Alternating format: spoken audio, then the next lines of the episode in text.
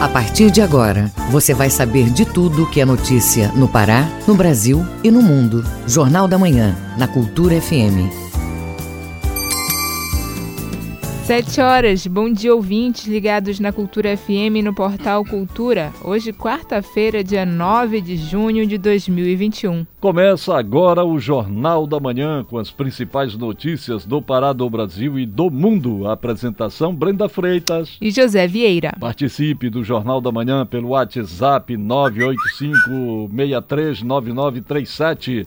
Mande mensagens de áudio e informações do trânsito, repetindo WhatsApp 985639937. Os destaques da edição de hoje. Programação destaca lançamento de trabalho sobre a cidade de Marabá. Cartão de crédito é considerado o maior vilão do endividamento.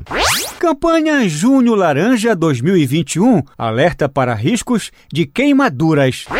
Governador Helder Barbalho anuncia que todos os paraenses acima de 18 anos serão vacinados até setembro. SESPA faz orientação para evitar propagação da cepa indiana da Covid-19 no Pará. Tem também as notícias do esporte. Artilheiro do Paysandu deixa a Curuzu, vai jogar na Coreia. Paragominas já tem novo treinador para a Série D. E ainda nesta edição, o ministro da Economia diz que vai ampliar o auxílio emergencial. Evasão do ensino superior privado aumenta na pandemia. Ministro da Saúde diz que cloroquina é ineficaz. Essas e outras notícias agora no Jornal da Manhã. Sete horas, um minuto. Sete e um. O Pará é notícia.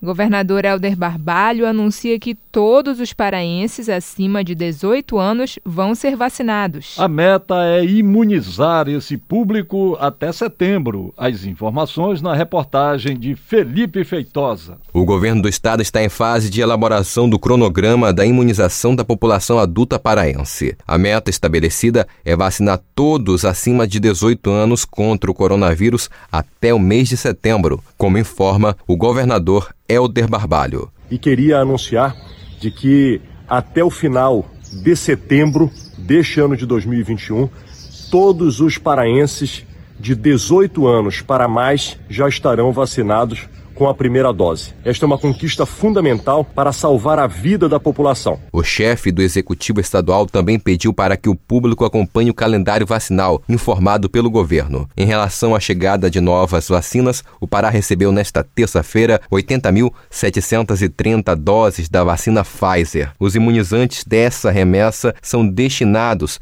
para a imunização de pessoas com comorbidades, gestantes e puérperas com comorbidade e pessoas com deficiência permanente, trabalhadores da educação do ensino básico, forças de segurança e salvamento e forças armadas e trabalhadores de transporte aéreo de Belém e Ananindeua, por questões logísticas. Com este novo lote, o Pará ultrapassou a casa dos 3 milhões e 500 mil unidades de imunizante de combate ao coronavírus. Felipe Feitosa, Rede Cultura de Rádio. Polícia Rodoviária Federal intensifica a fiscalização em Santarém. O objetivo é apreender veículos com registros de furtos ou roubos. O correspondente Miguel Oliveira tem as informações. Tem sido alto o número de veículos furtados que são apreendidos em circulação aqui em Santarém. O maior número é de motocicletas, algumas são furtadas em outros estados e municípios da região e trazidos para cá mas a fiscalização acirrada da Polícia Rodoviária Federal na BR-163, principal porta de entrada desses veículos roubados, tem surpreendido condutores que dirigem motos, carros, caminhões e até tratores, cujos registros constam no banco de dados da Polícia Rodoviária Federal. Ontem, a Polícia Rodoviária Federal, ao realizar abordagem ao veículo Honda Pop 100 cor preta sem placa, constatou após os procedimentos de identificação veicular e consulta aos sistemas, que na verdade tratava-se de veículo com registro de roubo e furto. O proprietário, avisado, mandou uma mensagem de agradecimento aos policiais rodoviários federais. Quando eu recebi a notícia que tinham encontrado a moto, fiquei muito feliz, agradeci a Deus e agora eu quero agradecer a vocês por estar me dando essa alegria. Muito obrigado, muito obrigado mesmo por estar me dando essa alegria e alegria para muitos outros também que vocês tenham encontrado suas motos. Após a apreensão e prisão, o condutor e o veículo foram encaminhados à Polícia Civil de Rurópolis, a fim de serem realizados os procedimentos previstos no Código de Processo Penal. De Santarém, Miguel Oliveira, Rede Cultura de Rádio. Secretaria Estadual de Cultura, Secult, divulga selecionados que vão atuar no Museu do Marajó. Ao todo, são 10 bolsistas. O correspondente Adelson Vale tem as informações. Nesta terça-feira, 8 de junho, a Secretaria de Estado de Cultura, Secult, publicou no Diário Oficial do Estado a lista com os 10 selecionados no edital do concurso de qualificação técnica do Museu do Marajó. Também, neste dia, técnicos do Sistema Integrado de Museu e Memoriais, o CIMI, estiveram em Cachoeira do Arari para assinatura de contrato das bolsas. A iniciativa é mais um passo importante para materializar um sonho do padre Giovanni Galo, fundador do museu inaugurado no ano de 1987 em Cachoeira do Arari. Entre os dez selecionados, cinco ganharão bolsas de 750 reais ao longo de seis meses e os demais serão suplentes com acesso garantido ao conteúdo do curso. As aulas ministradas em formato híbrido serão ofertadas por meio de uma plataforma online com agendas presenciais mensais iniciando na segunda quinzena de junho. A implementação do Museu do Marajó abrange diversas frentes de trabalho, como a requalificação da infraestrutura, a recuperação de equipamentos originais, tratamento do acervo, projeto tipográfico e a preparação de técnicos locais para que eles possam atuar nos setores de documentação museológica, conservação preventiva e gestão de programas educacionais do museu. Esse programa vai oportunizar aos bolsistas contratados uma vivência nos museus do sistema integrado e um estágio prático no último módulo com a participação participação desse grupo no trabalho de montagem do acervo nas dependências do próprio Museu do Marajó. De Soura, Delson Vale, Rede Cultura de Rádio. Secretaria Estadual de Saúde Pública, SESPA, divulga orientações para evitar a propagação da cepa indiana no Pará. As informações têm como base os protocolos estabelecidos pela Agência Nacional de Vigilância Sanitária e Ministério da Saúde as informações com Isidoro Calixto. A direção da CESPA, por meio do Departamento de Vigilância Sanitária Estadual, divulgou um documento com uma série de orientações para a população, em especial as pessoas que estão em trânsito, entrando ou saindo do estado, assim como os transportadores de passageiros. As orientações têm como base legislações estaduais e federais e outros dispositivos legais e protocolos sanitários estabelecidos pelo programa Retoma Pará. O engenheiro sanitarista Jorge Abílio fala do uso dos transportes públicos, das medidas e protocolos de segurança. Se for necessário mesmo, eu ter que usar van, ou ônibus ou o avião, eu faria essa a seguinte precaução. Se eu vou ter que aglomerar num espaço que às vezes tem ar condicionado e tem muita gente e não tem, a gente não consegue ter esse distanciamento devido a isso, que na prática a gente sabe que ocorre no transporte público principalmente, eu faria o uso de duas máscaras. As equipes do Departamento de Vigilância Sanitária da CESPA estão coordenando as ações de barreiras sanitárias nos municípios de Cachoeira do Piriá, Viseu, Dom Eliseu e Abel Figueiredo. Os quatro municípios fazem divisa com o estado do Maranhão, onde já foram registrados seis casos da variante indiana. Na operação participam a CESPA, a SEGUP, os Centros Regionais de Saúde e as prefeituras. A Secretaria de Estado de Saúde enviou testes de antígeno do PCR, que serão utilizados nas operações nas quatro cidades. Mas o sanitarista Jorge Abílio diz que a vacinação é a saída para o problema da Covid-19. A vacinação em si, ela que vai ser a melhor né, é precaução. Agora, a gente tem que trabalhar, né? A gente tem que fazer a nossa rotina. Então, vamos nos é, tentar, é, de certa forma, é, lembrar desses hábitos com mais frequência, que às vezes a gente acaba até relaxando. É bom lembrar aos passageiros que é preciso continuar usando máscaras durante toda a viagem, distanciamento social, higienização das mãos com álcool em gel, inclusive nos bilhetes. Evitar a comercialização de alimentos para que as pessoas que estão do lado de fora evitem entrar nos transportes. Isidoro Calixto, Rede Cultura de Rádio.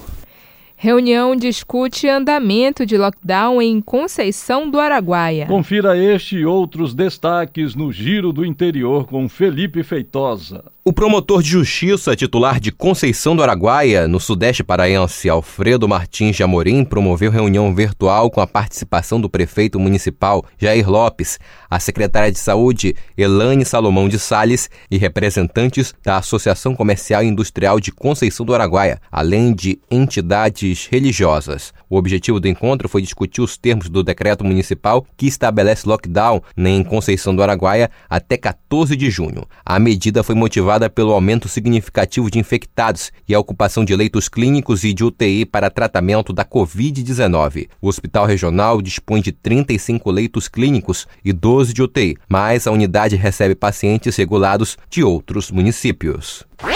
O Conselho Municipal de Educação impulsou novos membros para a gestão 2021-2023 em reunião realizada nesta quarta-feira no município de Marabá, sudeste do estado. Nesta quinta, ocorre a primeira reunião com a eleição do presidente da entidade. O evento de posse contou com a participação da secretária municipal de Educação, Marilza Leite, a diretora do Sintep, o Sindicato dos Trabalhadores da Educação Pública do Pará, Joyce Rebelo, o diretor da Quarta Unidade Regional de Educação, Ronildo Salles, e Maria José, que representa a Universidade do Estado do Pará, UEPA. O grupo é composto por 18 pessoas e tem competências consultivas, propositivas, mobilizadoras e também também de decisão em relação à educação municipal, tanto no âmbito público quanto privado. Felipe Feitosa, Rede Cultura de Rádio. Equatorial Energia desenvolve ações de conscientização ecológica no estado. Na programação foi reinaugurado o posto de reciclagem do Guamá.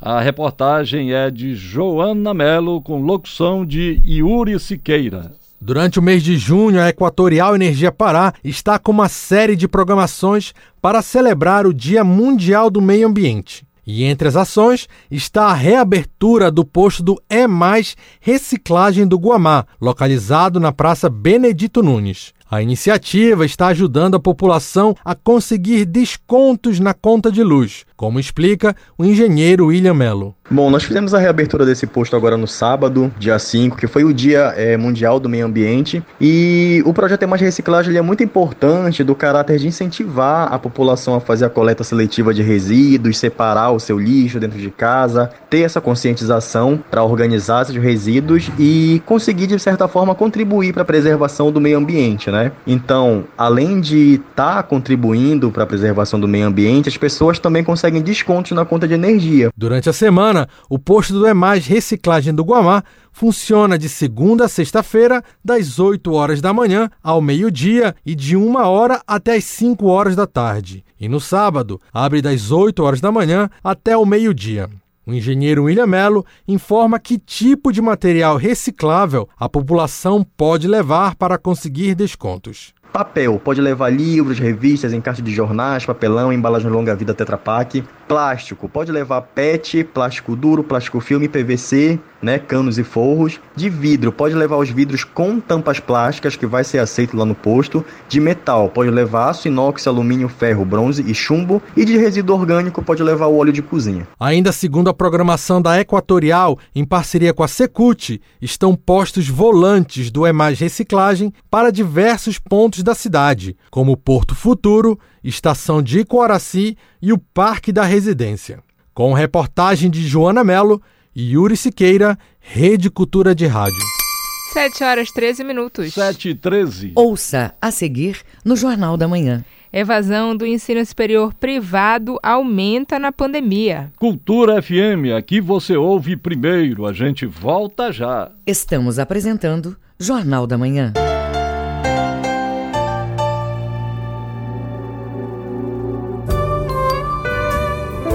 De segunda a sexta, às duas da tarde, na Cultura FM, Coletânea. Produção e apresentação, Paulo Brasil.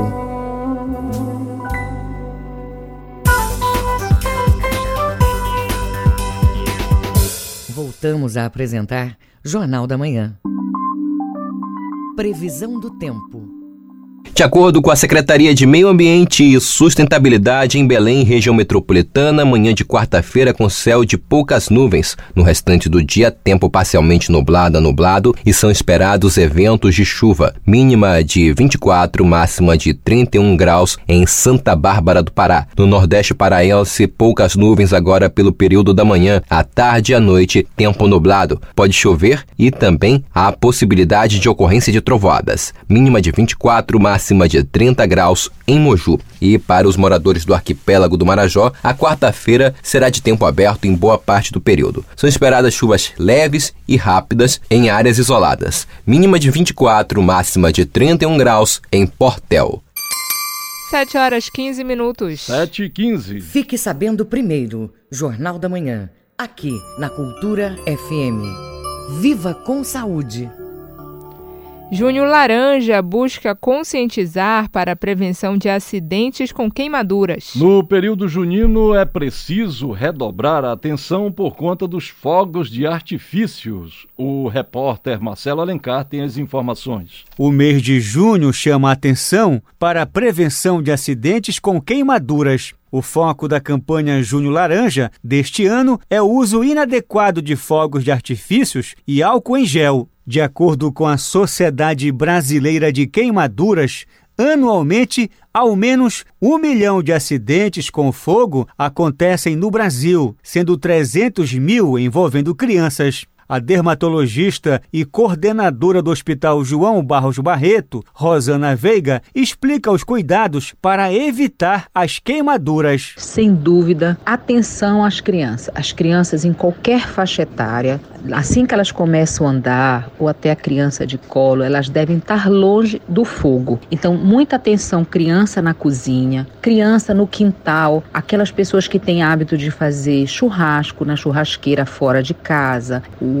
fogareiro no quintal. Então, fica muito alerta para as crianças não chegarem perto. A dermatologista Rosana Veiga aponta outros cuidados que devemos ter com as crianças. Outro cuidado é quando nós estamos cozinhando na cozinha, claro que as crianças acabam circulando na cozinha. Ter cuidado que os cabos das panelas fiquem para dentro do fogão, não fique para o lado de fora, para evitar bater e cair se a criança estiver perto. Realmente, como já diziam nossas avós, lugar de criança não é na cozinha. Em relação aos cuidados com acidentes graves por queimaduras, a primeira iniciativa é tentar baixar a temperatura da pele até que a pessoa seja encaminhada ao hospital. É importante também colocar água corrente na área queimada, aproximadamente durante cinco minutos. Marcelo Alencar, Rede Cultura de Rádio.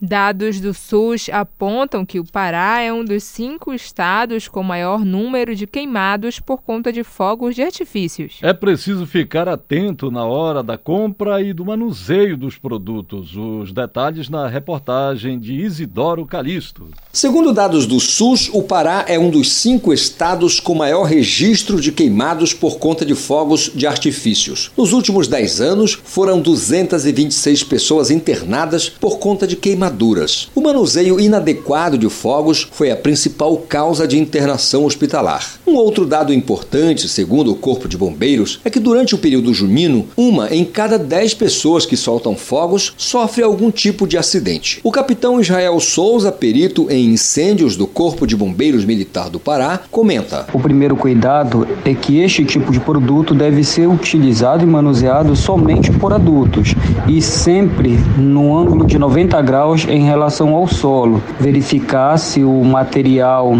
ele está seco, se ele está limpo e se ele veio na sua caixa lacrada.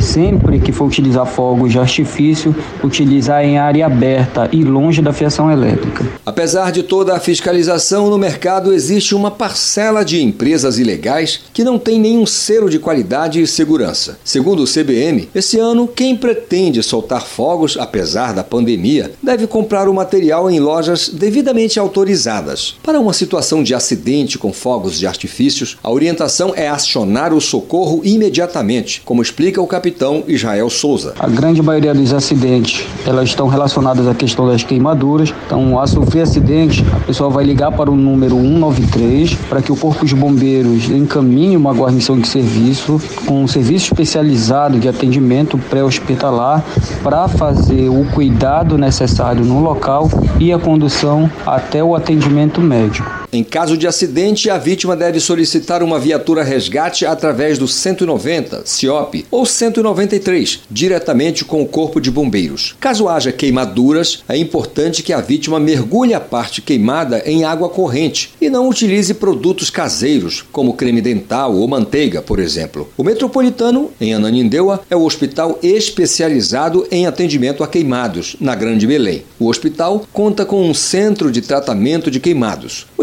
espaço é referência na região norte no tratamento de vítimas de queimaduras e dispõe de 22 leitos, sendo dois na unidade de terapia intensiva, dois na urgência e 18 para internação, além de bloco cirúrgico com duas salas. Isidoro Calixto, Rede Cultura de Rádio. Evasão do ensino superior privado aumenta na pandemia. O número de estudantes fora das universidades aumentou 35% em 2020. Quem tem os detalhes é Nelson Lim, da Rádio Nacional. A evasão no ensino superior privado cresceu no período da pandemia. O número de estudantes fora das universidades e faculdades aumentou de 30% em 2019 para 35,9% no ensino presencial em 2020 e de 35% em 2019 para 40% no ensino à distância em 2020. Os dados são da nova edição do Mapa do Ensino Superior no Brasil, lançado nesta terça-feira pelo Instituto Semesp, o sindicato das entidades mantenedoras de estabelecimentos estabelecimentos de ensino superior no estado de São Paulo. O diretor executivo do sindicato, Rodrigo Capelato, cita entre as causas para esse aumento as dificuldades dos estudantes para manter os custos e as mensalidades no ensino superior. Com a pandemia, piorou porque eu tenho problema financeiro agravado, né? então muita gente trancou porque não estava conseguindo pagar, mas muita gente, a maioria dos que evadiram, que fizeram a evasão aumentar, era aluno que ingressou no ano passado e que ingressou achando que ia ter aula presencial. E aí deu 15 dias, 20 dias de aula e ele não teve acesso a nada praticamente da instituição. Outro destaque foi a influência da pandemia entre os estudantes de ensino médio. O estudo constatou um aumento na busca de cursos ligados à saúde, como educação física, nutrição e psicologia. O mapa também observou a baixa escolarização no país, principalmente no ensino superior. As estimativas são de que a cada quatro alunos que concluem o ensino básico, dois concluem o ensino médio e, no fim, apenas um deles conclui o ensino superior. Atualmente, a taxa de escolarização no ensino superior, ou seja, de estudantes de 18 a 29 anos que poderiam estar no ensino superior, é de apenas 18,1%. Nesse sentido, o Semesp defende mais políticas públicas de financiamento para o ensino superior para reverter esse quadro. Da Rádio Nacional em São Paulo, Nelson Lim.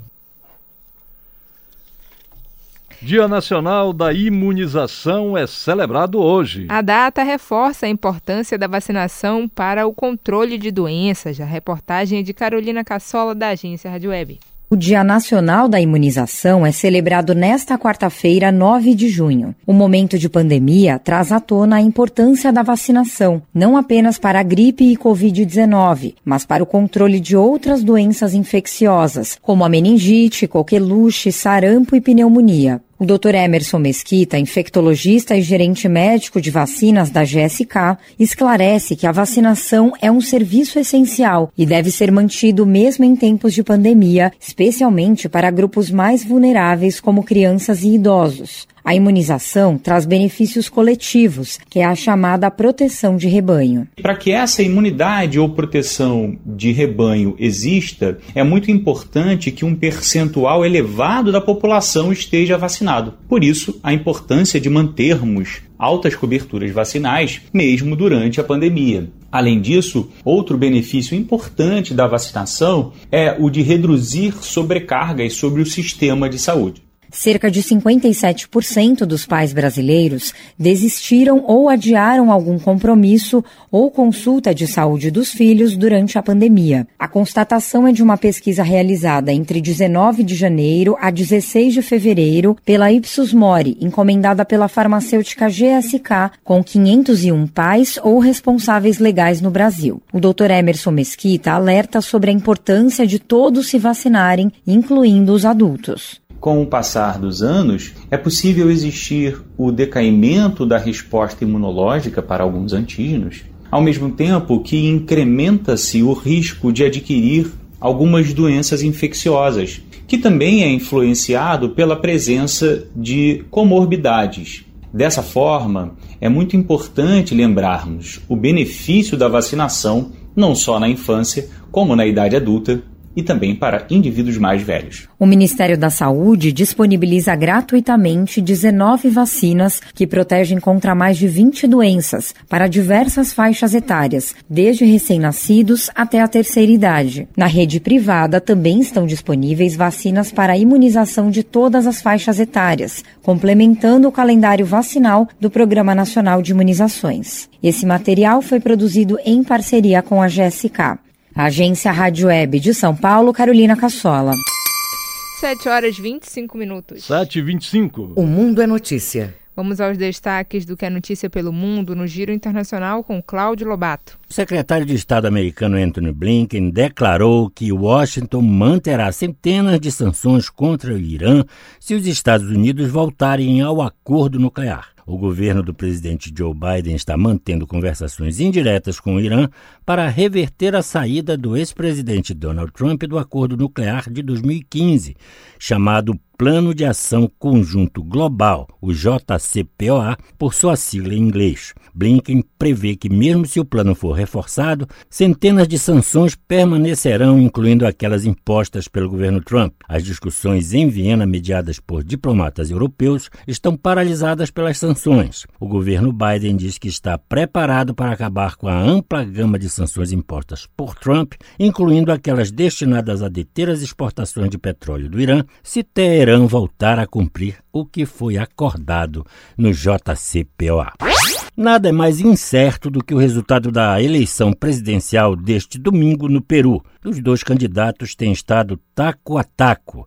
A tendência da contagem dos votos nas zonas rurais parece dar uma ligeira vantagem ao candidato da esquerda, Pedro Castilho, que promete respeitar o resultado, qualquer que ele seja. Castilho defende uma reforma radical que passa por uma nova Constituição que permita a nacionalização dos recursos naturais. Keiko Fujimori, a candidata da direita, que seguia com ligeira vantagem nas zonas urbanas, fala de fraude e pede ajuda para identificar as irregularidades. Com um discurso populista, é a terceira vez que Fujimori, a filha do antigo presidente Alberto Fujimori, concorre ao lugar.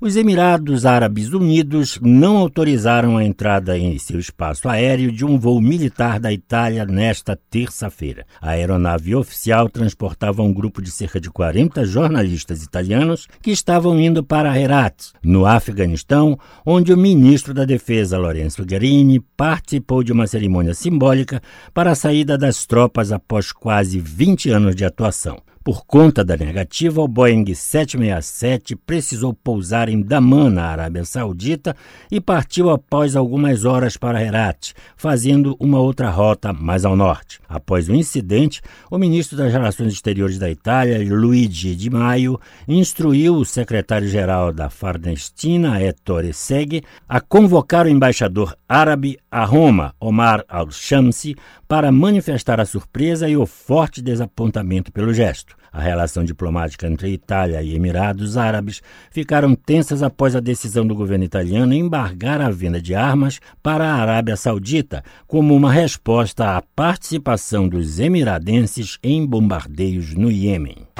Com informações da ANSA, Agência France Press, Cláudio Lobato, Rede Cultura de Rádio. O ouvinte no Jornal da Manhã. E o Jornal da Manhã abre espaço para o ouvinte fazer denúncias, sugestões ou reclamações sobre as questões da cidade. Quem participa hoje é o ouvinte Sara Cardoso. Vamos ouvir. Meu nome é Sara Cardoso, eu sou moradora da Pedreira. Eu tenho observado é, mais policiamento nas ruas, né? Principalmente aqui. Hoje mesmo eu passei pela Antônia Verdosa e vi que tinha uma viatura da polícia, alguns policiais já fazendo a ronda, né? Pelas ruas da cidade, principalmente nos canais, nas transversais dos canais também eu tenho observado que tem bastante policiamento. Isso tem deixado a gente, os moradores, de certa forma, mais seguros, né? Isso é importante pra gente. Tá aí, muito obrigada, Sara. Não se esqueça, participe do Jornal da Manhã, mande o seu WhatsApp para o número 985639937. Repetindo o WhatsApp, 985639937. O ouvinte no Jornal da Manhã. 7 horas e 29 minutos. 7 e 29. O trânsito na cidade. Vamos saber como está o trânsito na Grande Belém. Quem tem as informações é o repórter Marcelo Alencar. Bom dia, Marcelo. Bom dia, José Vieira. Bom dia também para Brenda Freitas e principalmente com muito carinho e toda a credibilidade e respeito para os ouvintes do Jornal da Manhã. Trânsito bastante intenso, muito pesado na Avenida João Paulo II, no sentido de Ananindeua para Belém, devido a um acidente grave a velocidade média está com 14 km por hora. Já no sentido Belém-Ananindeua, o trânsito na João Paulo II segue moderado. Vera, o trânsito está parado, totalmente parado, nesse exato momento na Avenida Almirante, é, Almirante Barroso, no sentido do entroncamento para São Brás. O motorista que sai, sai da BR e pega ali a Almirante Barroso, logo na esquina é, da, do entroncamento, ele já entra no engarrafamento quilométrico que se formou agora nas primeiras horas da manhã desta quarta-feira na Almirante Barroso, sentido entroncamento São Brás, com velocidade média de 7 km por hora. Já no sentido São Brás entroncamento, o trânsito segue moderado. Trânsito é, moderado na BR-316, no sentido Nanideu a Belém, com velocidade média de 26 km por hora já no sentido Belém-Ananindeua, segue tranquilo. Trânsito pesado, bastante intenso é, na rodovia Augusto Montenegro, no sentido do entroncamento para o distrito de Coraci, assim também como no sentido de Coraci para o entroncamento, certo? O trânsito está intenso, pesado na rodovia Augusto Montenegro, com a velocidade média de 10 km por hora. Outra, outra estrada, né, outro local que também o trânsito está bastante complicado agora, nesse exato momento, é, na estrada da Yamada. Estrada da Yamada, trânsito está intenso, com velocidade média de 10 km por hora. Na Rua dos Pariquis, onde fica o prédio da Funtelpa, onde está localizada a Rádio Cultura FM, o trânsito segue tranquilo, é, principalmente no trecho que compreende a 3 de maio até as mediações da 9 de janeiro.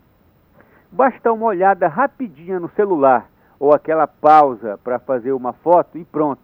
Em fração de segundos pode ocorrer um acidente de trânsito. Por isso, o motorista evite usar o celular enquanto dirige. Marcelo Alencar, direto da redação, para o JM, retorna no comando Brenda Freitas e José Vieira. Muito obrigada, Marcelo. Bom dia e bom trabalho. 7 horas 31 minutos. 7 e 31 Ouça a seguir no Jornal da Manhã. Paragominas já tem novo treinador para a Série D. É daqui a pouco no Jornal da Manhã. A gente volta já. Estamos apresentando Jornal da Manhã. ZYD 233, 93,7 MHz. Rádio Cultura FM. Uma emissora da Rede Cultura de Comunicação. Fundação Paraense de Rádio Difusão. Rua dos Pariquis, 3318. Base operacional, Avenida Almirante Barroso, 735. Belém, Pará, Amazônia, Brasil. Voltamos a apresentar Jornal da Manhã. Tábuas de Marés.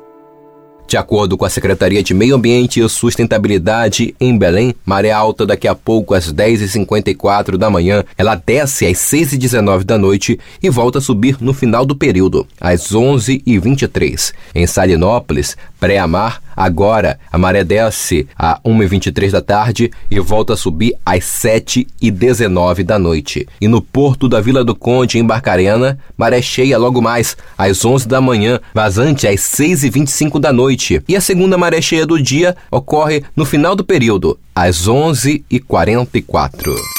7 horas 33 minutos. 7h33. Esporte. Artilheiro do Papão deixa Curuzu e vai para a Coreia. E o Paragomina já tem novo treinador para a Série D. Essas e outras do esporte com Alexandre Santos. Destaque para o ciclismo, o nosso campeonato paraense. Manuel dos Santos Alves. Será no próximo domingo a abertura da temporada 2021 do ciclismo paraense. A primeira prova está marcada para começar às 7 horas da manhã. É a prova olímpica contra o relógio individual. Vence essa prova quem fechar os 7 quilômetros em menor tempo. Em seguida, a disputa do circuito, onde o campeão será quem cruzar primeiro a linha de chegada. Estarão em ação ciclistas das categorias Elite, Master, A, B, C e D, Infanto, Juvenil, Júnior e Mirim, bike, mountain bike e triatlon.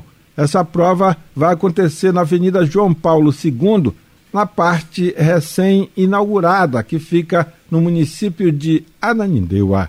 Manuel Alves, para a Rede Cultura de Rádio. Vamos a Paragominas. O representante do município já tem novo treinador, Marinaldo Barbosa. Alô, amigos do esporte. Chegamos para destacar o Paragominas. Paragominas se reapresentou na manhã desta terça-feira, já com a presença do novo técnico, Robson Melo, que chegou em Paragominas, reuniu com os atletas, diretoria e após alguns minutos de conversa, foram iniciados os trabalhos da da manhã, já com vistas ao jogo diante do Tocantinópolis que acontece aqui na Arena do Município Verde. Robson Melo fala do desafio que vai ser comandar o time do Paragominas no Campeonato Brasileiro. É um desafio dos grandes, até porque o principal desafio hoje do Paragominas é contra eles mesmos. O grupo é qualificado, eu conheço a maioria dos atletas que estão aqui. A estrutura é muito boa, a cidade, então nem se fala, o torcedor do Jacaré sempre foi muito participativo. Só que a gente tem que mudar essa história aí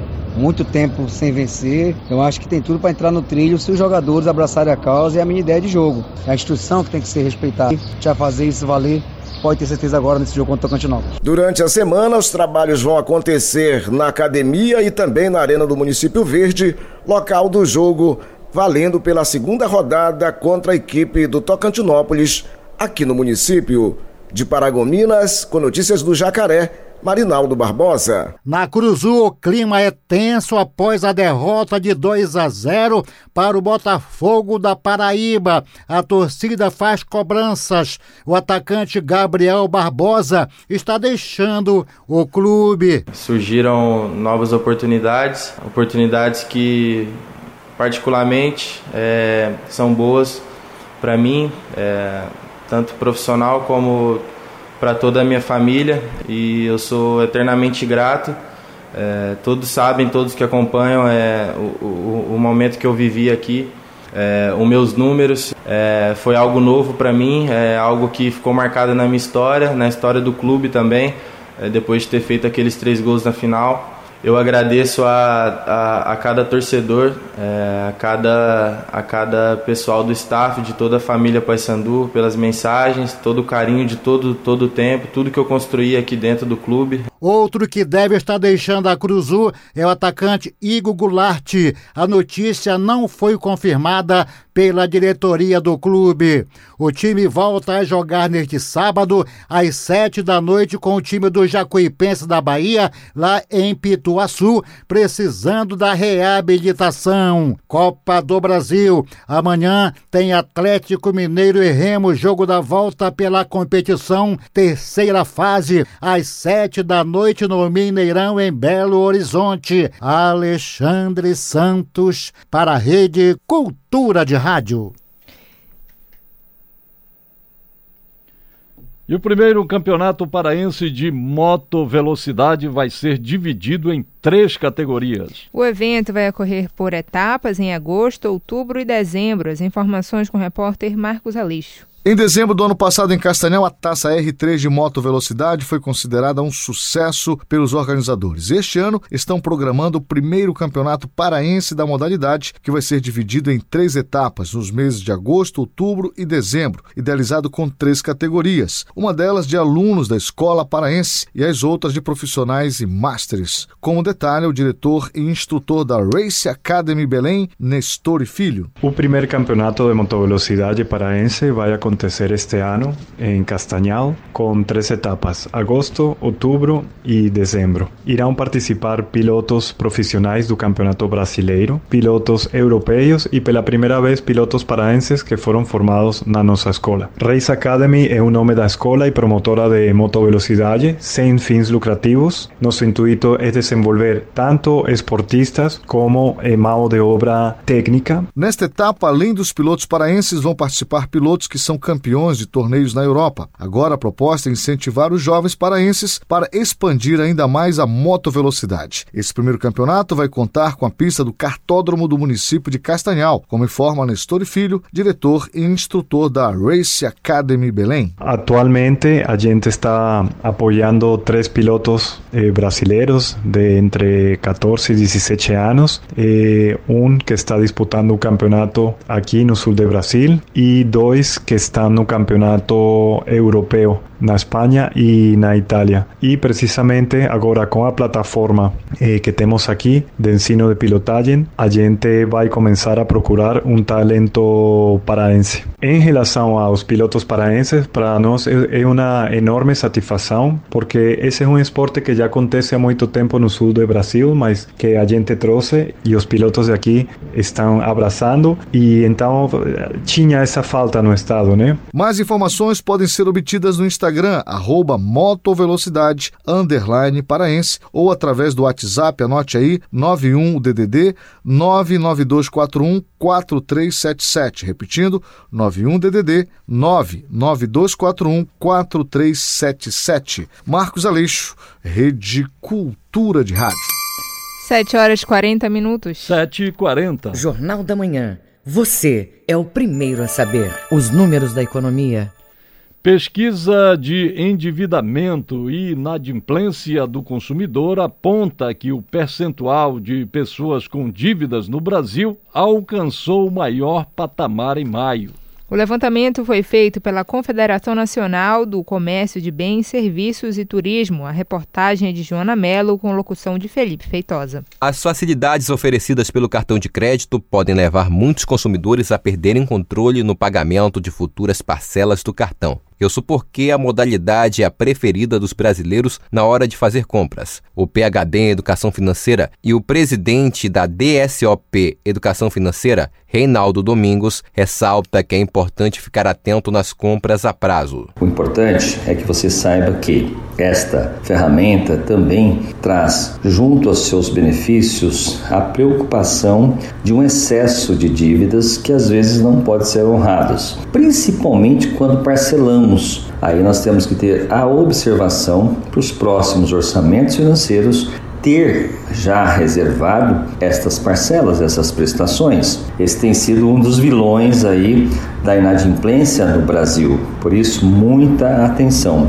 Use com moderação e saiba respeitar os limites, principalmente das parcelas futuras. Um estudo do Serviço de Proteção ao Crédito aponta que 83% dos consumidores já incorporaram o costume de parcelar a compra no cartão de crédito. Desses, 23% fazem compras a prazo com o cartão pelo menos uma vez por mês. Para o educador financeiro Reinaldo Domingos, mais do que ter o benefício do cartão é saber usar na hora certa. Usou-se em demasia esses créditos e, lógico, virou um grande problema, um grande vilão, que são as dívidas não controladas, o que chamamos de inadimplência, o que chamamos de uma negativação de um nome no Serasa, no SPC, em maio, uma pesquisa da Confederação Nacional do Comércio de Bens, Serviços e Turismo apontou que o percentual de endividados no Brasil alcançou o maior patamar da série histórica, 68%, com destaque para o cartão de crédito como principal tipo de dívida, sendo apontado por 80,9% dos endividados. Com reportagem de Joana Melo, Felipe Feitosa,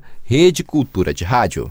Mais de 10 bilhões de reais foram aplicados no Pará em cinco anos com recursos do Fundo Constitucional de Financiamento do Norte, FNO. Na região norte foram aplicados 28 bilhões de reais no mesmo período. O repórter Marcos Aleixo tem as informações. Esses valores mostram a importância do FNO para o desenvolvimento econômico do Estado. Só no ano passado, 4 bilhões de reais em contratações foram investidos em diversos projetos no Pará, repassados pelo Banco da Amazônia. Se somarmos a região norte, segundo o banco, foram quase 30 bilhões de reais neste mesmo período. O superintendente do Banco da Amazônia, Dimar Bernardino, comenta sobre a importância desses recursos aplicados na economia do Pará e como ter acesso. O FNO é um fundo, Fundo Constitucional de Financiamento do Norte, né? aqui na região norte é administrado e operado pelo Banco da Amazônia. Então é um recurso que ele está disponível para atender aí todos os setores produtivos. Existe um, uma disponibilidade é, de orçamento anual é, no qual esse orçamento é discutido isso previamente, né, vamos dizer assim, é, através do, do Conselho Deliberativo é, da Sudã, o CONDEL, e aí define dentro da, das políticas públicas, os setores prioritários, o orçamento que a gente tem para aplicar em cada estado da região norte, em cada segmento econômico. No ano passado, de acordo com dados também do Banco da Amazônia, em pleno período de pandemia, a região norte recebeu 66% dos recursos que foram destinados a empreendimentos de pequeno porte. Ainda com informações do banco, o FNO responde por 65% do crédito de fomento da região norte. No Pará, o fundo responde também por 74,17% do crédito, como comenta Edmar Bernardino. O Pará ele é um, um estado muito rico, né? então tem muitas atividades econômicas e a gente consegue atender todas essas atividades econômicas com crédito. Então é um crédito que a gente costuma falar que ele é um crédito democrático, que ele atende desde um, um empreendedor individual, um microcrédito, né, que é um crédito de R$ 2.500 da agricultura familiar, até o grande projeto de infraestrutura, até o, o grande produtor dentro da sua necessidade de custeio e de investimento. Então, ao longo desses anos, a gente tem contribuído bastante para o desenvolvimento, para o fomento do nosso estado estado. No ano passado, por exemplo, é 2020, nós aplicamos somente no estado para um pouco mais de 4 bilhões. Foi o estado da região norte com a maior aplicação. A nossa expectativa é que 2021 a gente consiga manter esse ritmo de aplicação. Com os dados analisados, o BASA é o principal agente de crédito em uma região com problemas de desigualdades elevadas, com menores índices de desenvolvimento humano e DH. O perfil dos financiamentos concedidos majoritariamente são operações de longo prazo, com clientes de menor porte, atendendo com o crédito de fomento mais de 450 municípios no norte. Marcos Aleixo, Rede Cultura de Rádio.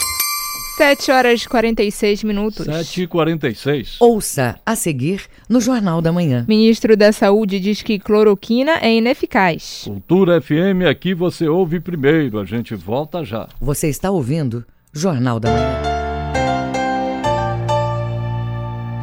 Equatorial Pará apresenta para live ao vivo de casa episódio especial com os melhores momentos dessa segunda temporada que apresentou 12 grandes nomes da música popular paraense.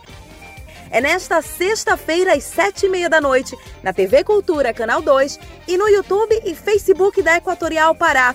O especial para a live vai apresentar duas músicas de cada artista. Tô te esperando, hein? Voltamos a apresentar Jornal da Manhã. Previsão do tempo. Os dados da Secretaria de Meio Ambiente e Sustentabilidade revelam que para o Baixo Amazonas e Calha Norte o dia deve ser de tempo parcialmente nublado a nublado, principalmente à tarde e à noite. São esperados eventos de chuvas significativos com trovoadas. Em Faro, mínima de 24, máxima de 30 graus. No sudoeste paraense, predominância de tempo ensolarado, com o céu variando de poucas nuvens a parcialmente nublado no decorrer do período. Em Novo Progresso, variação de temperatura entre 21 até 34 graus. E no sudeste do estado, quarta-feira, com tempo aberto. São esperadas chuvas rápidas e de pouca intensidade, mínima de 20 máxima de 34 graus em Rio Maria. 7 horas e 48 minutos. 7 e 48.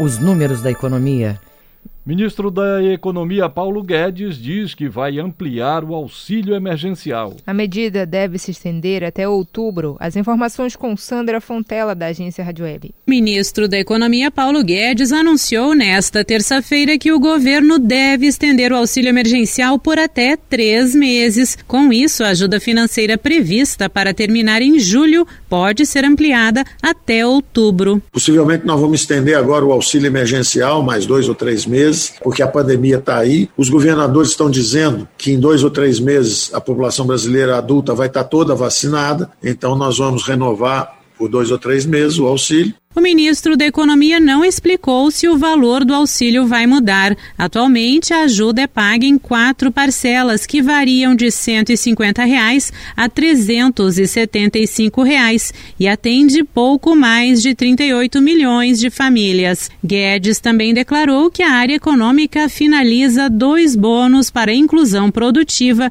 e incentivo à qualificação para incluir jovens no mercado de trabalho. A ideia é que o governo governo e os empresários paguem bolsas de 550 reais a jovens sem qualificação com 275 reais que o governo paga e mais 275 que a empresa paga, o jovem consegue um programa de um ano ou até um ano e meio de qualificação profissional. Nós achamos que vai haver um aumento do nível de emprego, na verdade uma redução do desemprego, tirando esses jovens das ruas e levando esses jovens ao qualificação profissional. Então, nós vamos pegar justamente onde a incidência do desemprego é maior, que é entre os jovens que nunca tiveram um emprego, são os nem-nem, eles não têm nem a universidade, nem o emprego, e nós queremos que eles sejam incluídos ao sistema produtivo brasileiro. O ministro da Economia falou durante o webinar da Frente Parlamentar do Setor de Serviços. Agência Rádio Web de Brasília, Sandra Fontela. Você está ouvindo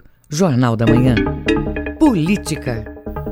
Ministro da Saúde, Marcelo Queiroga, diz que cloroquina é ineficaz. O depoimento foi dado durante a CPI da Covid-19. Os detalhes na reportagem de Yuri Hudson, da agência Rádio Web. O ministro da Saúde voltou a depor a CPI da Covid no Senado. Nesta terça-feira, Marcelo Queiroga apresentou posições mais claras e chegou a contrapor falas do presidente Jair Bolsonaro.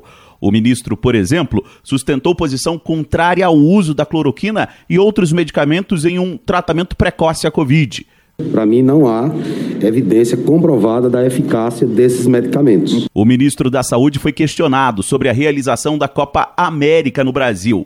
Queiroga afirmou que não compete ao Ministério da Saúde autorizar as partidas, mas que a pasta trabalhou em um programa de segurança sanitária para a competição.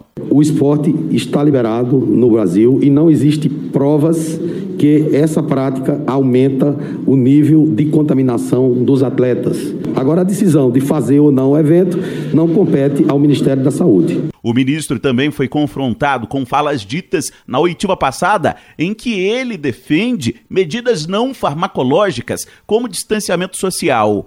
O relator, Renan Calheiros, do MDB, quis saber se Queiroga passava essas orientações ao presidente da República, já que Jair Bolsonaro promove atos com aglomeração. Não há exceção. O cuidado é individual.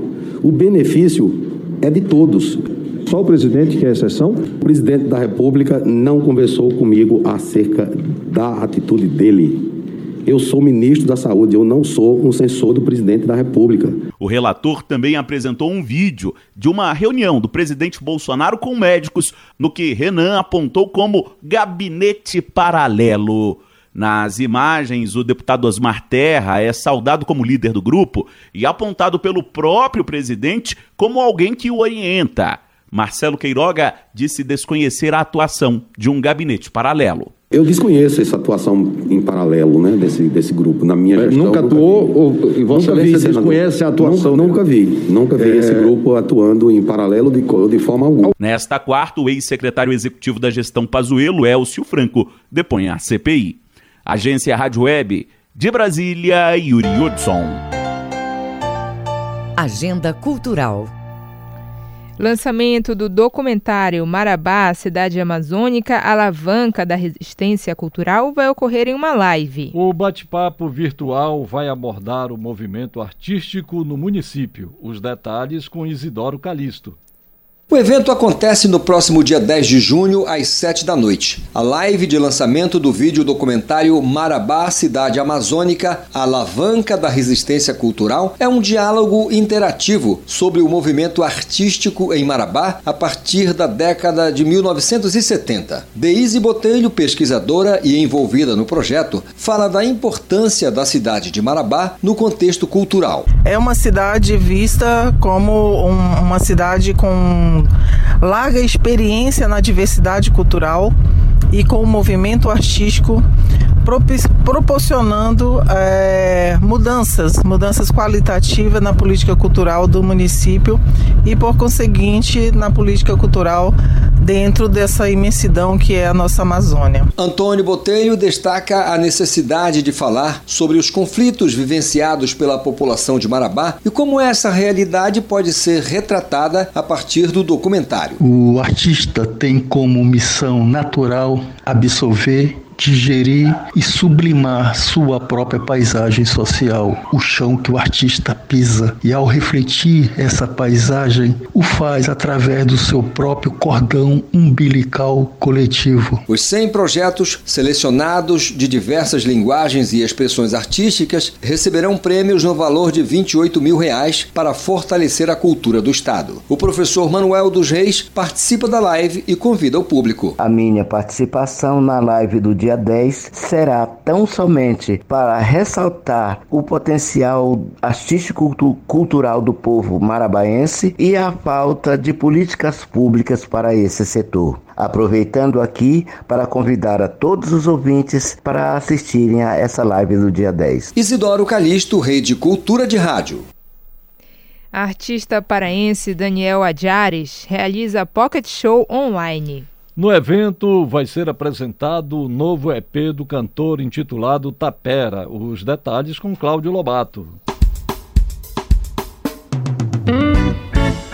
Guitarradas, carimbós e outros ritmos amazônicos fundidos em uma sonoridade vibrante e única essa é a busca do guitarrista Daniel Adjares, músico paraense que atua também como compositor e produtor musical em vários pontos do país. Esse trânsito valeu a Daniel o contato com múltiplas sonoridades pelo Brasil afora e resulta num estilo límpido e dançante, recheado de referências à cultura e à natureza amazônica. Tapera é o seu primeiro EP, foi inspirado em viagens à Ilha do Marajó, e é o próprio Daniel Adjares quem conta. As músicas foram compostas durante uma incursão que fiz em nossa região, sobretudo na ilha de Marajó, e elas são como retratos sonoros dessas vivências. Elas retratam é, lugares e pessoas com as quais eu pude conviver. E o EP ele aponta ainda para a beleza e importância do bioma amazônico, o qual, mesmo passivo de interferência humana, carece de cuidados em sua preservação. O título do EP, Tapera, que traz cinco faixas,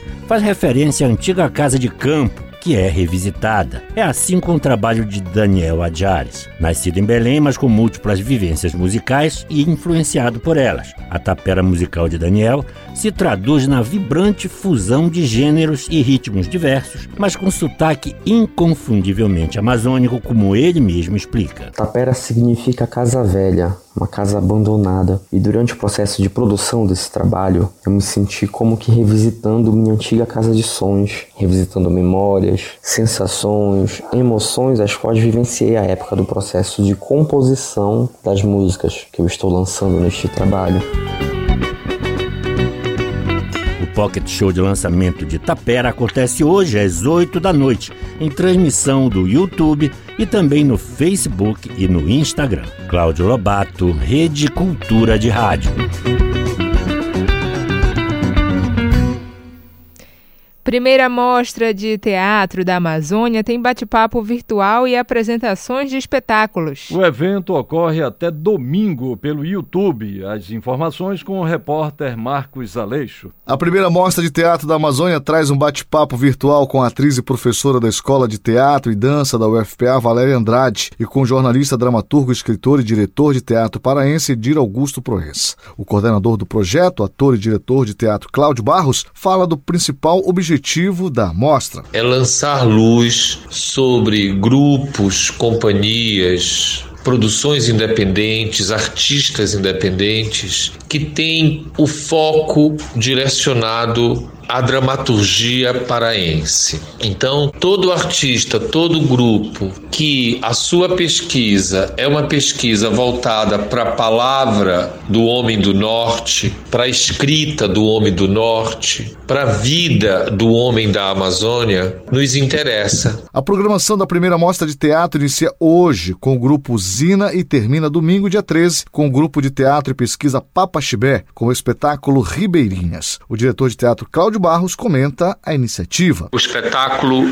Caeteuara, um espetáculo inspirado na vida do poeta bragantino Eimar Tavares. Esse espetáculo conta a história do poeta, vai estrear dia 1 de julho, fazendo uma pequena temporada 1, 2 e 3 de julho, de quinta a sábado, às 20 horas no Teatro do SESI. Então ninguém pode perder a estreia desse espetáculo chamado Caeteuara, um espetáculo inspirado na vida do poeta bragantino Eimar Tavares. Todos os espetáculos vão ser apresentados na plataforma do YouTube pelo canal da Mostra, sempre às 9 horas da noite. Marcos Aleixo, Rede Cultura de Rádio.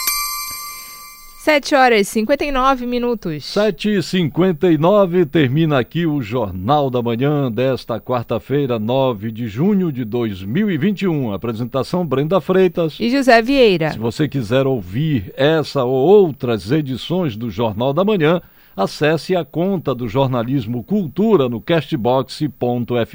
Outras notícias você confere a qualquer momento na nossa programação. Acompanhe agora o Conexão Cultura. Um bom dia a todos, uma excelente quarta-feira e até amanhã. O Jornal da Manhã é uma realização da Central Cultura de Jornalismo.